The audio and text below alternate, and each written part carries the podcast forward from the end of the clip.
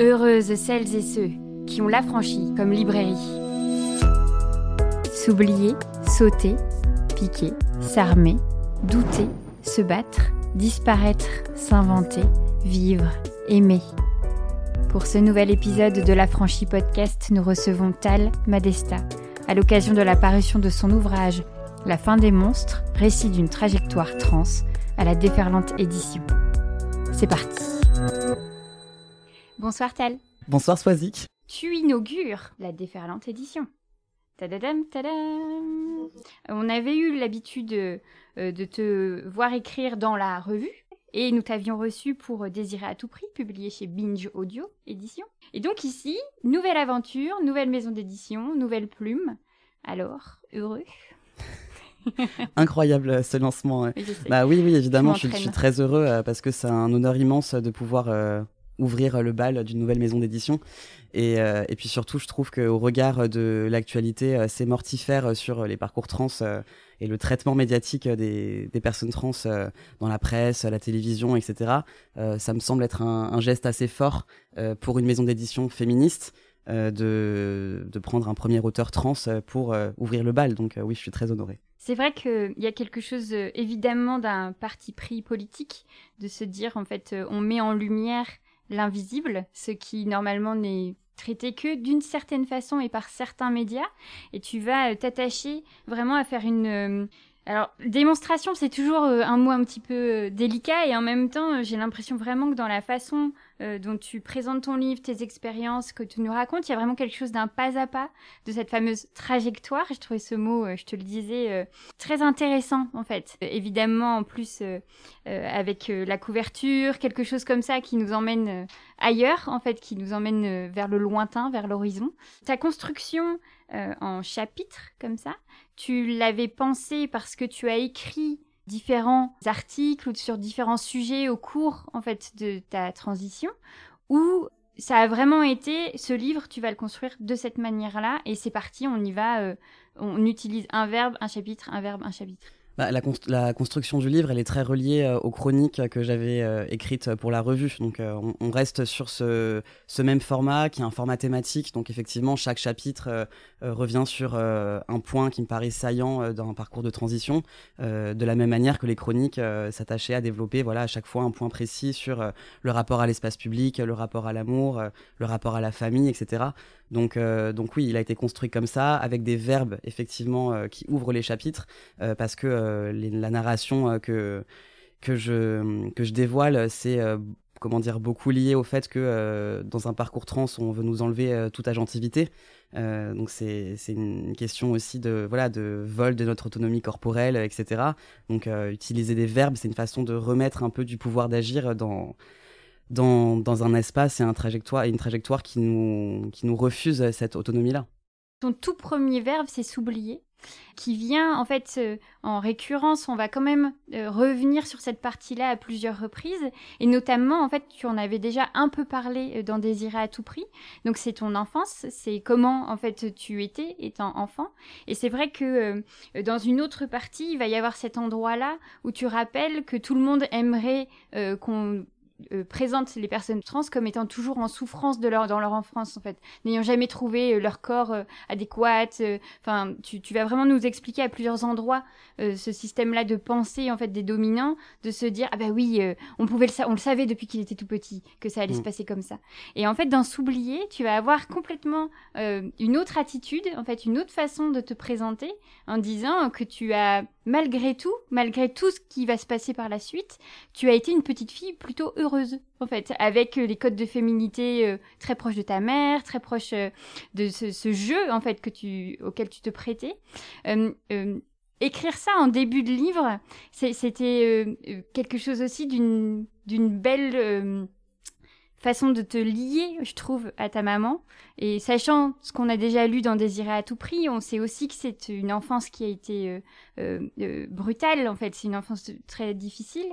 Mais malgré tout, d'aller vers cet endroit-là euh, de paillettes et de roses et, et de dire qu'il y a eu quelque chose de ce lien quand même extrêmement fort, c'est très émouvant à lire. C'est un endroit très, très engagé aussi, je trouve, pour commencer son livre. Bah alors déjà, je dirais pas que j'étais une petite fille heureuse. Euh, je pense que j'étais une petite fille euh, aliénée. Donc euh, c'est peut-être ça la différence que je mettrais avec ton interprétation, mais qui t'appartient, parce que peut-être que c'était, il y avait un peu de ça aussi. Mais non, ce que je, raconte dans le livre, c'est que le rapport à la féminité quand j'étais enfant, c'était un, un, rapport, un rapport imposé par ma mère, mais pas imposé à des fins euh, comment dire maltraitante. C'est-à-dire que c'est la c'est aussi ce qu'elle a intériorisé elle-même comme étant le seul comportement euh, que, que, doit avoir une femme. Donc c'est des codes qu'elle m'a enseignés en, en, se disant que c'était euh, la seule manière de pouvoir naviguer dans, dans le monde des hommes au regard notamment des violences qu'on vivait chez moi. Donc donc voilà c'était pas un rapport forcément joyeux c'était un rapport faussement joyeux. Ou en tout cas plutôt un, un, rapport au féminin où je me disais bon bah comme j'ai pas le choix autant plonger dedans pieds joints et, voilà quoi. Mais pour autant, oui, ça me permet quand même de, de tisser un portrait euh, des personnes trans qui sortent, enfin, oui, qui sort un petit peu de ce narratif selon lequel, euh, euh, depuis qu'on a trois ans et demi, on le sait, que voilà, les mecs trans. Enfin, dès qu'on voulait leur mettre des robes en maternelle, ils pleuraient. Enfin bon, bref, tout ce truc-là, qui peut exister. Je dis pas que c'est c'est des trajectoires qui qui n'existent pas. au contraire, ce que je dis, c'est qu'il y a plein de trajectoires différentes euh, et qu'il y a plein de personnes qui ont compris tard, qui ont su tard, qui ont pris la décision tard de transitionner, euh, sans pour autant que, euh, entre guillemets, leur vie d'avant, parce que j'aime pas non plus tout ce vocable de, du mauvais corps, etc., mais sans que leur vie d'avant soit une vie forcément de haine de soi. Et, et, je trouve que ce, tout ce discours-là, selon lequel la seule la seule explication et la seule bonne raison valable pour être trans, euh, c'est euh, de s'être euh, maladivement détesté depuis que limite on est né. bah ça, c'est un, discours qu'on tient principalement devant les sphères qui qui font obstacle à nos droits. quoi. C'est des arguments qu'on sort aux juges, aux psychiatres, aux médecins pour pouvoir accès, avoir accès aux soins, au changement d'état civil. Enfin voilà. Donc je dis pas que c'est une réalité qui n'existe pas, mais en tout cas qu'on gagnerait peut-être à mettre en avant euh, d'autres trajectoires et d'autres parcours, euh, et qu'en fait il y a un milliard de raisons de transitionner, euh, pas seulement une terrible dysphorie qui nous a bouffé la vie depuis qu'on a trois ans, quoi. Mmh. Oui, ce qui permet vraiment aussi d'enrichir, en fait, comme tu le disais, les différentes narrations possibles, parce que c'est vrai que ce qu'on nous raconte en général, c'est des versions euh, euh, assez systématiques, euh, comme s'il y avait une façon, en effet, d'être trans et qu'il fallait absolument correspondre à cette façon-là pour être légitime. Et ce que j'ai vraiment apprécié dans tout ton déroulé, c'est que on se rend compte que, encore une fois, c'est une façon de remettre en norme d'une certaine manière dans celle qui est euh, euh, entendable par les dominants, on va dire. Et notamment mm. parce que tu viens de dire euh, l'administration qui veut que ça corresponde exactement à ce qu'ils avaient prévu, parce que bah, il faut bien que ça coche des cases en fait à un moment donné. Et ça, ça, il y a quelque chose quand même d'une prise de conscience qui doit être assez forte de se dire, oh, enfin, il n'y a pas de, de coche à, de cases à cocher. J'ai déjà fait cette erreur-là. Il y a en effet une un, pluriel de possibles, en fait, à chaque fois. Oui, bah, je pense que euh, ce narratif unique, il a une vocation, euh, c'est euh, nous réassigner à la maladie. donc effectivement, autant les psychiatres que les juges, que bon bref, je vais vais pas refaire la liste, mais leur leur perspective sur les trajectoires trans, c'est avant tout, il me semble, de corriger des déviances. Donc effectivement, par exemple, pendant euh, les changements d'état civil, il faut absolument euh, euh, correspondre à l'idée qui se font d'une vraie femme ou d'un vrai homme. De la même manière, par exemple, on peut pas aller voir un psychiatre qui du coup va déterminer ou pas notre accès aux soins en lui disant bah voilà ça change un peu, ça bouge, ou alors en n'ayant pas une présentation sociale qui juge légitime. Enfin bon bref, c'est hum, ça force un narratif unique, ça uniformise tous nos parcours euh, et euh, pour moi, ça, c'est le résultat direct de la, psychiatrisation euh, des, des, parcours trans. On sait que voilà, il y a une espèce de, de théorie transsexualiste selon laquelle concrètement, on est des personnes qui, qui sont alors même si aujourd'hui la transidentité n'est plus considérée comme une maladie mentale, depuis très récemment, hein, puisque c'est 2010 en France et 2019 pour l'OMS, donc on est vraiment sur quelque chose de très récent. Euh, pour autant, bah, nos, parcours ils restent jalonnés par les psychiatres et par la psychiatrie. Euh, encore aujourd'hui, c'est pas obligatoire, mais euh, je, connais très très peu de personnes trans qui ont eu accès à leur chirurgie sans, voir un psychiatre obligatoirement avant. Donc, donc ouais, pour moi, c'est vraiment ça que ça vient dire. C'est-à-dire voilà, vous êtes une déviance à corriger et parce qu'on part d'un présupposé de l'ordre de la maladie, bah, il y a forcément un diagnostic et derrière le diagnostic doit découler toute une enfance très uniformisée, très un rapport au monde et au genre toujours similaire parce que c'est une grille diagnostique en fait qui pose sur les personnes trans. Oui. Là, ça me fait évidemment penser cette fois-ci à ton intro. On fait un on revient un peu en arrière. Et euh, au fait que tu de ton à ton titre en fait tout simplement la fin des monstres euh, que tu fais résonner évidemment euh, avec Preciado je suis un monstre qui vous parle. Et c'est vrai que tout cet endroit là de la monstruosité que tu vas vraiment aussi expliquer en contre-pied, c'est-à-dire encore une fois remettre de l'agentivité en fait dans ce langage et se dire mais en fait les monstres que vous pensez de regarder, c'est vous-même. Enfin, vous, tu mm. fais un effet de miroir qui, qui est vraiment euh, très beau, en fait, je trouve, euh, dans la façon de se réapproprier ce mot. Euh, est-ce que tu peux nous raconter aussi ce titre, La fin des monstres? Est-ce que tu l'avais immédiatement? C'est toujours intéressant de savoir comment les titres se créent. Ah, il y a des signes du côté éditorial Non, c'est parce que la question du titre a été un, vrai enjeu, euh, ou non, non, il n'a pas du tout été trouvé au début, euh, contrairement à Désirer à tout prix, par exemple, où j'avais le titre avant même euh, de signer le contrat, je pense. Donc là, on était vraiment sur une autre, non, une autre temporalité. c'est venu bien après la fin de l'écriture. Et, et, oui, effectivement, alors je précise déjà, ce n'est pas un clash envers Preciado, parce que tout le monde me pose toujours la question et du coup, je pense qu'un jour, euh, Preciado va juste m'écrire un mail en me disant mais qu'est-ce que tu me veux? Enfin vraiment, euh, voilà. Donc c'est pas c'est pas un clash, c'est juste une espèce de clin d'œil ou de pas de côté parce que euh, la proposition qu'il fait en disant je suis un monstre qui vous parle, c'est une proposition similaire à la mienne en fait, c'est-à-dire je suis un monstre certes, donc c'est le monstre que crée le regard de l'opposant, mais le monstre il parle. Donc la figure monstrueuse que vous avez essayé de déshumaniser, elle va répliquer. Donc c'est déjà une tentative de de justement reprendre le contrôle et le pouvoir et de la gentilité.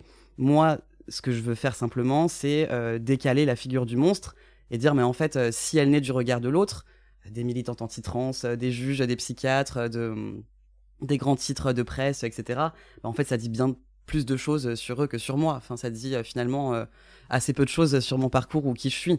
Et à partir du moment où, ça, où c'est une figure qui naît du regard de l'autre, bah, c'est plus un miroir tendu qu'une description de qui je suis. Donc, euh, donc voilà, c'était simplement une autre métaphore, je pense, une autre image sur, euh, sur la figure du monstre. Euh, plutôt que de dire oui, très bien, je suis le monstre qui parle, c'est vraiment vous êtes les monstres que je vais faire taire plutôt. Enfin, je pense que c'est un peu ce renversement-là que, que j'ai essayé de faire avec le livre. Et du coup, la fin des monstres, le titre, il y a un, double, comment dire, une double image. C'est à la fois la fin de l'imaginaire monstrueux qu'on plaque sur les personnes trans euh, et euh, la, le, projet aussi, euh, bon, qui est clairement utopique aujourd'hui, mais de, de, mettre fin aux véritables monstres, c'est-à-dire nos opposants, mettre fin à la transphobie en fait. Bon, on n'y est clairement pas. On n'est pas dans cette zone de, de l'histoire des personnes trans du tout, enfin encore moins aujourd'hui avec ce qui se passe au Royaume-Uni, aux États-Unis, etc. mais voilà, on peut, on a le droit d'être utopique, j'imagine, dans un titre, donc donc c'est ce que j'ai fait. mais après, c'est vrai que, enfin, utopique, euh, oui, mais en même temps, tout ton récit tend aussi vers quelque chose du positif, de l'espoir, de l'encouragement. Enfin, c'est-à-dire que euh, euh, j'imagine que c'est extrêmement appréciable pour les personnes concernées, en fait, de lire aussi des choses belles qui arrivent autour de ces transitions, parce qu'on a tellement l'impression, à juste titre, en fait, que c'est une, c'est de la grande souffrance dans cette société-là, qu'on pourrait, en fait, très vite euh, ne retenir que ça. Et j'ai trouvé vraiment que dans chacun de tes chapitres, qui sont pas tous euh, propices à ces espoirs-là, qu'à chaque fois tu trouvais quand même la façon de réintégrer en fait les liens aux autres, le, les principes de réparation, de guérison, de rituel. Enfin, quand sur le chapitre où tu parles de c'est donc c'est piqué, mmh. euh, il y a quelque chose vraiment de. Tu parles de ta peur, tu parles vraiment euh, dès le début, c'est quelque chose qui t'est euh, dérangeant. Enfin, tu sens bien que c'est pas, tu vas pas y aller facilement, donc tu, te fais accompagner le temps qu'il faut et ça va mmh. prendre un an pour que tu aies suffisamment confiance pour être euh, maître de cette aiguille. Félicitations. Je suis pas maître de cette aiguille non, pas du tout. ça va arriver, ça va arriver. Mais, euh, mais tu vois, de cet endroit-là d'extrême inconfort, mm. tu arrives quand même à nous, à nous montrer tout l'entourage et toute la, mm. tout l'amour, la bienveillance en fait qui accompagne ce geste. Et, j'ai l'impression que pour des personnes euh, qui, qui seraient plus jeunes dans leur expérience, on parle pas d'âge, on parle juste de cet endroit-là, de lire ça, ça doit être extrêmement encourageant en fait. Bah dites-moi, je sais pas. non mais j'espère, euh, oui. Enfin, en fait, on nous assigne tellement, enfin on a, un rapport à la mort, et je sais que toutes les personnes trans présentes dans la salle seront d'accord avec moi, a priori, on a un rapport à la mort qui est tellement, enfin un rapport de proximité tellement énorme euh, avec euh, des personnes euh, autour de nous qui meurent sans, arrêt, avec toutes les histoires qu'on peut entendre de violence et d'assassinats constamment. Enfin, on a, ce, rapport très très compliqué à la mort parce qu'on a l'impression que ça peut nous tomber dessus tout le temps. et encore, moi je suis un mec trans, c'est clairement pire pour les, femmes trans. Donc, oui, forcément, on, construit des offensives. Enfin, c'est obligatoire dans, ce système-là. C'est pour ça que euh, il y a plein de personnes qui m'ont dit que euh, elles ont trouvé le, livre euh, positif, optimiste et tout. Moi, je trouve vraiment pas, mais parce que tout ce qu'on tout ce qu'on met, enfin tout ce qu'on crée, c'est une réponse à la violence. Enfin, l'organisation communautaire, c'est une réponse à la violence. le fait de réussir, enfin voilà, de, s'organiser, de faire des marches constamment, bah, c'est des marches pour se rappeler nos mortes et nos morts. Enfin voilà, il y a toujours ce, cette espèce de petite trame de fond et de mélodie de fond de de, juste la mort, la précarité, etc., la marge euh, dans, nos parcours. Euh, mais moi, ce que je trouve du coup hyper beau, et je vais pas sortir le mot résilience parce qu'il est vraiment abominable, mais c'est qu'on arrive quand même euh, à, ouais, à créer des contre-offensives. Et ça, c'est, ça me paraît être, enfin, ce que la communauté trans arrive à créer au regard de ses conditions de vie, c'est, c'est juste fabuleux. Donc, donc oui, je voulais montrer aussi cette, cette partie-là parce que parce que déjà sinon ce serait hyper déprimant. Et en plus parce que euh, parce qu'on peut au moins se reconnaître ça tout ce qu'on crée. Je, veux bien comprendre euh, que euh, il y ait quelque chose du, combat de signifier les violences etc mais tout comme le travail que j'avais lu de Luz Volkmann dans Censored réponse à la violence mm. il y a quelque chose en fait où je dirais pas que c'est à égalité parce que c'est beaucoup trop horrible que de mettre euh, en comparaison, mais de se dire qu'en fait, à violence égale, en fait, on a quelque chose d'une réponse euh, beaucoup plus euh, effervescente, en fait. Moi, quand je lis le, positif, c'est bizarre des mots hein, comme ça, mais ce qu'il faut, c'est plutôt des sensations. Il y a mm. quelque chose de, ben, ça, ça vient en fait euh, épancher, euh, éponger même toute la mm. tristesse et le désarroi que peut, ou, même la détresse que peuvent euh, faire les lectures des, choses dures, tu vois. Bah, je, je, pense que c'est c'est quelque chose qui s'applique à toutes les communautés marginalisées de manière globale. C'est-à-dire que par exemple, euh, moi je trouve ça pas anodin que euh, tous les nouveaux questionnements qu'on a sur euh, la révolution romantique, la famille, faire famille autrement, etc. initialement, ce soit des réflexions tenues par des lesbiennes, par des femmes racisées. Enfin, il y, y, a quelque chose de, à partir du moment où on nous assigne à une certaine position dans la société et une position qui est très très restreinte, bon bah forcément ça force la créativité et ça force à trouver des parades, euh, des réponses, des alternatives. Donc c'est en ça que je dis que c'est pas forcément joyeux, c'est que ça reste une, une, contre-attaque. Mmh. Euh, mais, euh, mais pour autant, ouais, c'est un grand lieu de créativité aussi parce que justement c'est un lieu de, de, refus de l'assignation en fait. C'est ça. Et c'est vrai que en fait de ce fait, à la lecture, à la vie, enfin, on se rend bien compte de l'étroitesse en fait de, de la société dans laquelle on vit. Parce que tu vois, on parlait au tout début, euh, dans ta partie s'oublier, de cette performance euh, de la petite fille, d'être dans la féminité euh, comme on te l'a transmise à l'époque. mais on va se rendre compte en fait très facilement qu'il y a, notamment dans ces administrations qui veulent absolument que le masculin soit comme, enfin que la masculinité soit la masculinité euh, comme écrite, mm. féminité aussi, que en fait ceux qui jouent, ceux qui euh, performent, ceux qui qui qui s'amenuisent en fait, c'est pas c'est pas la communauté trans, c'est plutôt la communauté binaire en fait, bah qui s'éteint, qui mm. se réduit, c'est complètement mm. ça. Bah on revient, je pense, sur euh, l'argument anti-trans majeur selon lequel les personnes trans renforcent les stéréotypes de genre et pas du tout les personnes cis. Euh, c'est ouais non mais c'est en fait c'est comme n'importe quel argument anti-trans, c'est un renversement euh, de la charge de la culpabilité euh, où voilà, à la fois on nous assigne un espace de 3 cm carrés et en même temps, il faudrait dans cet espace-là que ce soit nous qui ayons la charge d'une espèce de révolution de la binarité de genre. Enfin, peut-être déjà, est-ce qu'on peut euh, passer la journée et avoir accès à un travail et un logement. Enfin voilà quoi. Il y, a quelque chose ouais, de complètement euh, sidérant et, euh, et décalé dans, dans, cette attente-là qu'on pose sur nous. Et surtout, j'ai envie de dire, mais en fait, la transition, comment ça, c'est un, un, renforcement des, des, stéréotypes de genre? Enfin, c'est la preuve absolue d'à quel point la division sexuelle naturalisée, c'est du bullshit. Enfin, c'est quand même assez incroyable de se dire, moi je donne l'exemple dans le livre, mais que je puisse avoir été euh, socialement euh, une meuf très féminine, euh, toujours en talons aiguilles, etc. Et qu'en fait, au bout de six mois d'hormones, je peux rentrer à 3 heures du matin bourré chez moi et personne m'emmerde. Enfin, c'est, ça prouve bien que ces frontières-là, elles sont complètement poreuses. Enfin, qu'elles ont, qu'elles ont aucune substance, que ça dépend simplement d'une de rien de plus qu'une présentation sociale. Donc, donc ouais, je trouve ça très drôle dans cette perspective-là qu'on nous accuse, nous, de renforcer euh, les stéréotypes de genre, tout en sachant en plus que euh, si on les respecte pas, euh, il y a une sanction sociale très forte qui se pose sur nous. encore une fois, je pense que être une, je sais pas, une meuf trans butch ou un mec trans hyper efféminé devant un psychiatre ou un juge, enfin, ça apporte son lot de son lot de problèmes. Et encore, sans parler de, de mecs trans PD ou de meufs trans butch, si on correspond pas exactement à la définition que que tous ces garde-fous-là euh, se font du féminin ou du masculin. Donc, euh, donc on est sur euh, une audace de nous reprocher ça, clairement. je rebondis sur cette, ce masculin, ces hommes, parce que ce qui est aussi très intéressant dans ton texte, c'est de se rendre compte en fait de ton rapport à la masculinité.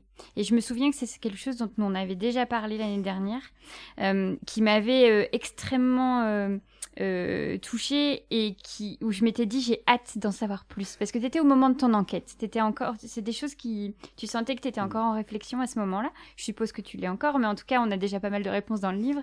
Donc je me dis il y a eu une année vraiment intense de réflexion. Mais ce, en fait, donc là, on, vient vraiment parler des stéréotypes de genre, de euh, donc si on le continue, la place euh, des hommes et des femmes dans l'espace public. Enfin, tu vois, on est sur des, gros concepts euh, que l'on combat avec les féminismes, qu'on essaye de montrer en fait dans toute leur, leur ridicule en fait, et qui, qui, nous astreignent, qui nous limitent, qui nous oppressent, etc.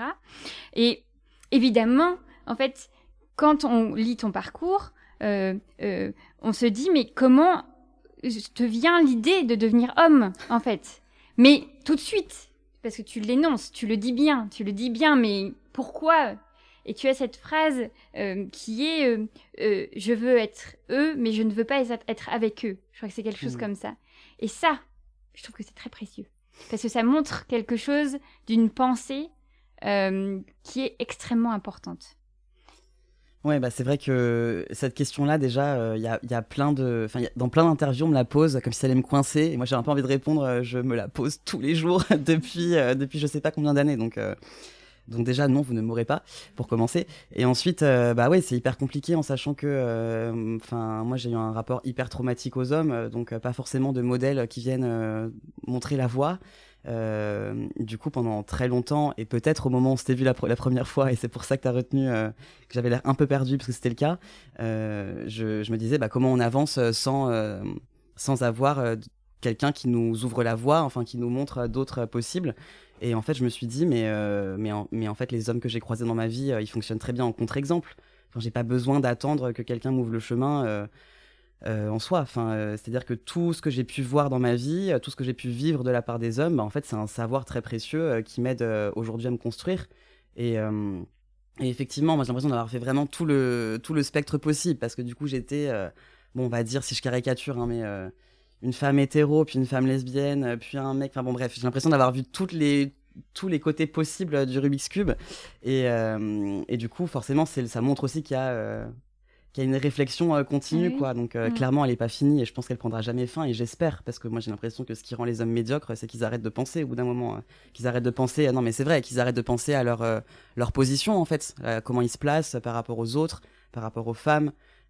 donc, donc voilà, moi, ce que j'ai envie de faire, et je sais pas si c'est possible parce que c'est une question qui me hante, mais la question de l'oubli, en fait, au bout de 15 ans de transition, au bout de 20 ans de transition, Enfin, je veux dire, je vois pas ce qui nous. Enfin, la socialisation, c'est toute la vie, quoi. Donc il y a cet argument qui est souvent mis en avant, mais euh, enfin, si j'ai passé pareil, je caricature, mais 25 ans dans la peau d'une femme et puis ensuite 35 dans la peau d'un homme. Enfin, qu'est-ce qui aura plus de prise sur ma réalité? Donc, ce que j'essaye vraiment de faire, c'est de juste pas oublier. Mm. De pas oublier ce que j'ai vécu enfant, de pas oublier ce que j'ai vécu avant ma transition, et puis de pas oublier juste ce que vivent les meufs autour de moi.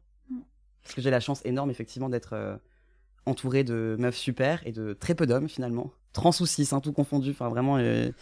Donc, donc du coup, du coup, forcément, oui, d'être toujours connecté à à des destins marqués par la misogynie, ça ça empêche d'oublier et ça ouais, ça ça me force à rester alerte en fait. Mmh. Mais tu as cette phrase où tu dis que tu espères, enfin que tu espères, je crois, ne jamais oublier en fait la femme et l'enfant que tu as été. Bah oui, et puis je, dis en suivant cette phrase que euh, oublier, c'est déjà devenir un homme comme les autres. Alors je suis pas en train de faire du not all men, genre moi je suis, euh, je suis si déconstruit. C'est pas, pas ça l'idée. L'idée c'est plus de dire, euh, voilà, je, je veux pas devenir les contre-exemples qui m'ont martyrisé, quoi. Enfin, moi et ma mère, enfin moi et d'autres personnes. Donc, donc du coup non, c'est simplement une espèce de de, sais pas de petite de petite alerte quoi au fond de ma tête où je, je me dis voilà je veux juste garder ça de façon très vivace dans la manière dont j'avance dans le monde. Et surtout quand je vois à quel point euh, euh, ouais mon rapport avec le monde extérieur change très rapidement avec la transition ce qui est aussi il me semble euh, quelque chose qui est beaucoup plus facile pour les hommes trans parce que la testo. Et en fait de ouais c'est je veux dire on s'habitue vite au fait d'être écouté quand on parle de pas se faire couper la parole de de pouvoir avancer sereinement dans la rue de enfin bon ça change complètement l'expérience du monde donc ouais je j'espère ne jamais oublier mais après, ce devenir invisible, donc qui fait partie euh, euh, du disparaître de ton livre, euh, donc c'est ce moment où en fait, en effet, ta masculinité te permet en fait de passer inaperçu dans l'espace public, notamment. Pour autant, tu nous racontes à un moment une expérience euh, qui montre en fait que ton corps a vécu euh, en fait la peur, euh, la traque, l'effet de proie, en fait que les, les femmes peuvent être dans l'espace sont non, non, pas ne peuvent être mais sont dans l'espace public et donc que tu que qu'il y a cet, cet espace là où où en fait tu te retournes, tu constates, enfin tu sens la présence comme on l'a toute en fait de quelqu'un qui est trop proche, qui te suit des pas, etc.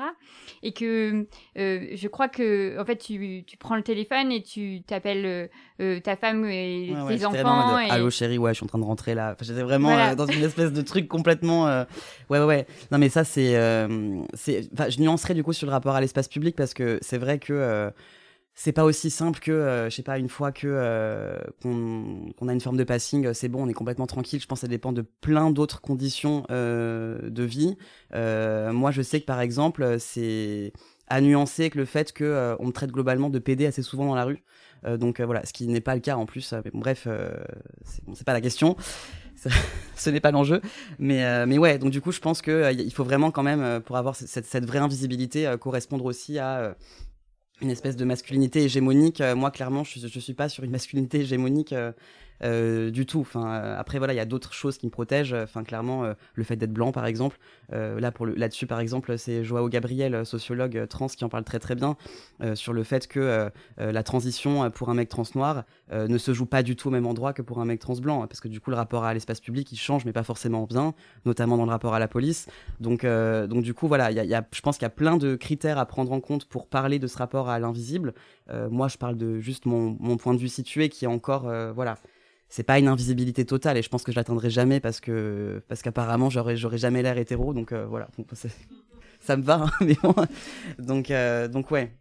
Mais effectivement le souvenir d'avant euh, ben oui oui oui il est enfin il, joue beaucoup. Mm. il joue beaucoup et ça ça honnêtement je pense que c'est quelque chose que on finit par oublier. Enfin ce réflexe défensif dans la chair je vais pas tenir ma clé entre mes doigts toute ma vie parce qu'au bout d'un moment on s'habitue encore une fois à ces nouvelles conditions de vie je pense mais, euh, mais bon, c'est encore euh, assez frais là, donc, euh, mm. donc, ouais. Oui, après, on peut aussi imaginer une, de se faire confiance aussi pour ne pas tomber dans des comportements toxiques, etc. Parce que le, je, me souviens que c'était exactement cette crainte-là, en fait, de se dire, j'ai carrément tellement oublié que, en fait, je vais copier des autres comportements, euh, tu vois. Mais en fait, enfin, ça me paraît assez euh, dingue de se dire que euh, tu, tu, tu, pourrais à ce point en fait, euh, oublier tout ce à quoi tu as réfléchi quand même depuis plusieurs années, tu vois. Ouais, mais ça, ça pour le coup, ma je pense confiance en toi, peut-être. Mm. Non, je pense que c'est pas la confiance en moi, parce que j'ai plutôt confiance en moi, donc ça va. Euh, la mienne plutôt, en toi. Ah, d'accord, ok, super. Bon, bah, très bien. Merci, Swazik. mais non, non, là, pour le coup, je pense que le, rapport à l'oubli, enfin, ma peur, panique d'oublier, c'est juste le résultat direct de ma mémoire traumatique complètement morcelée, où du coup, j'ai oublié les trois quarts de mon mm. enfance. donc, j'ai un rapport au souvenir, à la mémoire euh, qui est très compliqué. J'ai tout le temps peur qu'il y ait des souvenirs qui m'échappent. Euh, euh, j'ai des choses qui me reviennent des fois et comme n'importe quelle victime de violence, je sais pas si c'est vrai, si c'est des souvenirs que j'ai inventés, si c'est qu'est-ce que j'ai recréé ou reconstruit ou réinventé dans ma tête qui n'est pas forcément vraiment arrivé. Euh, j'ai plein d'exemples de, je sais pas, de souvenirs hyper clairs que j'avais de mon enfance. Et quand j'en parlais à ma mère, elle me disait, mais pas du tout, ça s'est passé comme ci, comme ça, comme ça. Elle me racontait une autre histoire, quoi. Et ça, j'en ai, mais j'en ai des dizaines d'exemples comme ça. Donc forcément, euh, en ayant ce rapport-là euh, à la mémoire et au temps qui passe et au fait de d'avoir une espèce de ouais de pensée en gruyère où il y a plein de choses à reconnecter et on sait pas si ce qu'on met pour reconnecter les, les souvenirs est vrai ou faux bah ça me pose aussi du coup des questions dans dans mon rapport à la transition par rapport à ce que j'ai vécu avant euh, pour cette même raison. Mais il doit y avoir aussi euh, quelque chose, euh, alors certes, qui est qui doit être pas facile, c'est comme tu le disais, quand on n'a pas de modèle, comment faire pour devenir, en fait. Mais en même temps, comme tu disais, en faisant contre-pied, en faisant tout le contraire de ce que tu as pu voir, etc. Mais d'aussi aller comme ça créer en fait des nouvelles, des nouvelles façons d'être homme, euh, c'est peut-être, c'est évidemment ce dont la société a besoin en fait, mm. parce que de montrer tout comme on peut être différemment femme en mm. fait. Enfin, c'est d'ouvrir euh, ces fameux champs binaires mm. oppressants. Il y a quelque chose d'assez enthousiasmant. Enfin, bah, déjà dans le fait même d'être trans, et là je pense que ça vaut pour les femmes trans comme pour les hommes trans, mais euh, notre existence euh, même euh, est un pied de nez, ou en tout cas vient montrer que, encore une fois, la façon dont on divise la société sur des arguments de naturalité, euh, c'est euh, et du coup avec tout un tas de comportements associés, euh, à quel point c'est du bullshit. Donc moi je me demande pas tous les jours comment je peux révolutionner la masculinité parce que parce que c'est fatigant et que c'est pas mon rôle. mais par contre, oui, je pense que je pense même pas qu'on vient forcément inventer quoi que ce soit. je pense que de tout temps il y a eu des masculinités hégémoniques et des masculinités subalternes. Et pour les femmes c'est pareil pour la féminité et que simplement il y a peut-être un endroit aujourd'hui où on peut plus nous entendre, nous laisser développer là-dessus. Euh, mais c'est encore très récent, c'est encore euh, euh, plutôt, plutôt niche. Et la preuve, enfin, moi je, je, continue de me faire agresser sur cette base-là. Enfin voilà, on n'est pas sur, sur des modèles qui, qui, sont compris et entendus. Mais en tout cas, ce qui est sûr, c'est que notre, ouais, notre existence même vient montrer qu'il y a d'autres chemins possibles que les chemins assignés, encore une fois. Enfin, je pense que c'est ça qui est beau dans, dans les parcours trans c'est euh, quelque chose de magnifique à se dire que euh, à des endroits tellement violents et tellement marginalisés, il y a des personnes qui euh, euh, sont prêtes à juste payer de leur vie pour refuser les assignations. Donc c'est quand même, enfin si ça c'est pas une révolution, je sais pas ce qu'il vous faut d'autre quoi. Mhm. Évidemment, ça me donne l'opportunité de te demander de lire le petit extrait dont on a parlé. Parce que oui, être trans, c'est quelquefois les pleurs doux face au miroir, et la joie de voir son corps changer. La tendresse qui réside dans le fait de s'approprier une enveloppe qui nous ressemble enfin. C'est transformer de banales injections en rituels de tendresse et de soins, entouré de celles et ceux qu'on aime, avec qui on partage autant de malheurs que de fou rire. Parce qu'être trans, c'est faire la preuve quotidienne d'un humour cinglant et acide, langage communautaire d'autodéfense de celles et ceux dont c'est l'ultime bouclier. C'est vaincre la déshumanisation par la raillerie, le terme bien senti, les tacles, les jeux de mots, les pirouettes saugrenues, le sarcasme en mitraillette, sans reprendre son souffle. Parce qu'aussi être trans, c'est recréer de nouvelles familles partout où l'on peut, dans une frénésie seule connue de nous, remplacer des sœurs de sang par des sœurs de cœur, et substituer de nouvelles maisons aux anciennes. C'est donner à l'engagement un sens bien plus profond car en sachant ce que l'on a perdu, on sait d'autant mieux ce qu'on gagne à aimer. C'est plonger dans la vie malgré tout, car en se blessant sur les trottoirs obtus des rues, nous avons aiguisé plus que quiconque notre instinct de survie à toute épreuve. Parce qu'encore être trans, c'est riposter face à la honte, planter son regard dans celui des inconnus curieux, qui nous regardent comme un théâtre vivant, jusqu'à ce qu'il et elle rougissent en fixant le sol, anéantir le fiel des insultes par un humour caustique à la saveur de têtes brûlées. C'est être des têtes brûlées, plus malin et maline et rapide que beaucoup. C'est mentir aux médecins pour leur dire ce qu'ils et elles veulent entendre. C'est servir la soupe aux juges et aux administrations. C'est mériter un Oscar pour chaque échange avec n'importe quelle institution qui pense se moquer nous, de nous, quand c'est nous qui nous rions d'elle. Parce qu'enfin, être trans, c'est dompter le deuil en transformant chaque mort en revendication politique, chaque suicide en rassemblement communautaire, chaque assassinat en riposte médiatique. C'est se prévaloir d'une combativité à toute épreuve et de ressources inépuisables, malgré le sentiment pervers de la routine. C'est lutter contre l'extermination et la dépossession en produisant des trésors de savoir que le monde entier gagnerait à explorer. Lorsque j'étais petit, j'inventais des langages secrets que le monde extérieur ne comprenait pas, pour mieux m'en protéger. De la même manière, il réside dans le fait d'être trans une grâce et une finesse incompréhensibles aux yeux des profanes. À cause de la marginalisation forcée et des violences dont nous sommes victimes, autant que par les trésors de lutte qu'elles nous contraignent à déployer, nous parlons une langue inédite, pleine de mystère et de tristesse, de rage et de colère, de beauté et de résilience, et surtout pleine de tout ce que le monde sera bien forcé de nous donner demain. Car s'il nous condamne à l'enfer, les trans voleront le feu.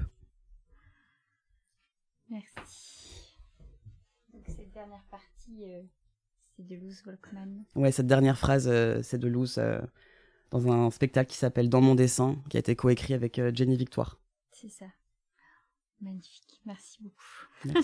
J'avais très envie que tu lises cette partie. Euh, donc là, on voit bien, en fait, je trouvais que c'était un passage euh, qui résumait assez bien, en fait, le ton de ton livre et la façon dont, en fait, il y a un, un ping-pong avec euh, une partie... euh, euh, Enfin voilà, quelque chose qui nous... Qui, oui, qui nous, qui nous donne l'énergie, en fait. T'as quelque chose du, ping-pong énergétique. Voilà. J'adore vraiment euh, nouvelle ligne au CV. Mais euh, mais oui, non, en plus j'ai écrit le livre euh, en étant hyper énervé euh, parce que c'était le c'était l'été dernier et c'était un été où avec Farah on s'est pris des agressions continuellement dans la gueule. donc c'était vraiment pendant cette période-là et du coup ça se couplait en plus avec une multiplication euh, des tribunes anti-trans euh, dans les médias, euh, sur plein de documentaires qui sortaient au même moment sur nous. Enfin, c'était vraiment l'enfer cette période. Et du coup, voilà, j'étais très très énervé. euh. C'est tout. J'ai pas de fuite à ma phrase. J'étais juste très très énervé. Alors, on n'a on a, on a pas tout traité, on n'a pas tout dit, mais c'est très bien parce que comme ça, tout le monde pourra lire ton livre. Je voulais juste continuer de te féliciter sur la fin, euh, que je t'avais dit hein, qu'on n'aurait sans doute pas le temps euh, d'aller jusque-là, même si j'en avais très envie.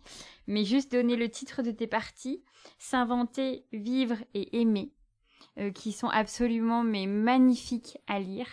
Et tu termines notamment... à un moment de aimer. Oui, je pense que tu termines même aimer ou peut-être même le livre. Est-ce que c'est une sorte de spoiler? Ah, En essai, on a le droit, on a le droit. Euh, où tu dis euh, la violence n'est que le reflet de leur propre défaite face à l'amour. C'est bien la fin du livre. Et ça, Je, je confirme. et ben moi j'ai trouvé ça magnifique. Et je me suis dit si tout le monde lit ça, la vie doit changer. La vie doit changer. Merci beaucoup Tal.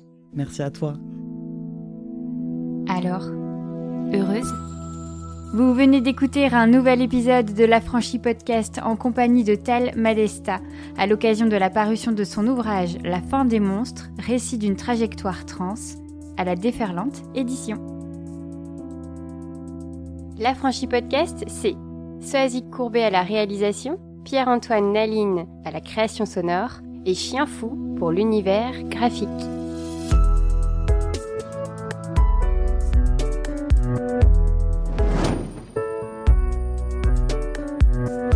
Réalises que la vie n'est pas là, que le matin tu te lèves sans savoir où tu vas, résiste, prouve que tu existes. Avec l'Affranchi Podcast.